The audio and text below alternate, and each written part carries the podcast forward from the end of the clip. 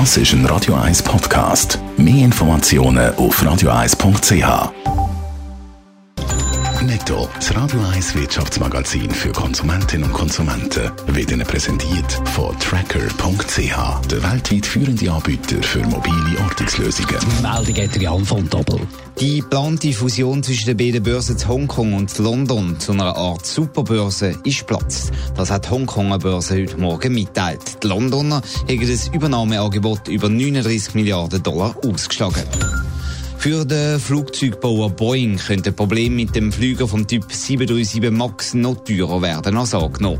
Piloten von der Fluggesellschaft Southwest haben nämlich eine Klage gegen Boeing angekündigt. Wegen Grounding vom Flugzeugtyp nach zwei Abstürzen sind 30.000 Southwest-Flüge gestrichen worden. So haben Piloten zusammenzählt mehr als 100 Millionen Dollar verloren, heisst in der Begründung. Der Bauchemikalienhersteller Sika hat sein ehrgeizige Renditeziel begraben. Eigentlich hat Sika ja jedes Jahr eine Mindestrendite von 25 Prozent erzielen. Das können wir aber mindestens vorläufig nicht erreichen. Als Unternehmen mit mindestens bis ins Jahr 2023 müssen wir sich von dem Ziel verabschieden. Die Arbeitslosenzahlen haben sich im September kaum verändert. Jan von Doppel gegenüber dem August sind knapp 500 Arbeitslose weniger registriert worden. Das teilt das Staatssekretariat für Wirtschaft SECO mit. Damit bleibt die Arbeitslosenquote in der Schweiz bei 2,1 Prozent. Vergleichen wir die Zahlen aber mit dem September vor einem Jahr, ist die Situation doch deutlich besser geworden. 7500 Personen in der Schweiz sind nämlich weniger als arbeitslos gemeldet. Im Kanton Zürich sind sogar noch weniger Menschen als arbeitslos gemeldet. Bei uns liegt die Quote bei 2 Prozent, also unter dem nationalen Durchschnitt. Am besten ist die Situation in Obwalden mit 0,6 Prozent Arbeitslosenquote. Am höchsten ist die Zahl im Kanton Genf Dort sind 3,8 Prozent als arbeitslos gemeldet.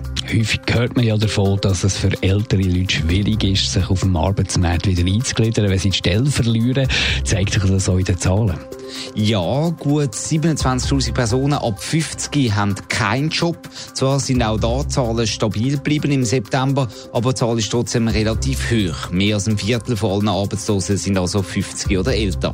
Vor allem bei den über 60-Jährigen ist dann die Arbeitslosenquote höher als im Durchschnitt. Die Jugendarbeitslosigkeit auf der anderen Seite übrigens, die ist leicht zurückgegangen. Man redet ja viel von einem wirtschaftlichen Abschwung. Zeigt sich das in den Zahlen der offenen Stellen?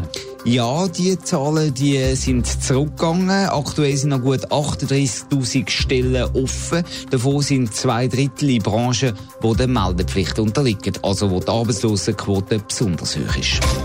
Netto, das Radio 1 Wirtschaftsmagazin für Konsumentinnen und Konsumenten, ist Ihnen präsentiert worden von Tracker.ch. Weltweit funktionierende Ortungslösungen.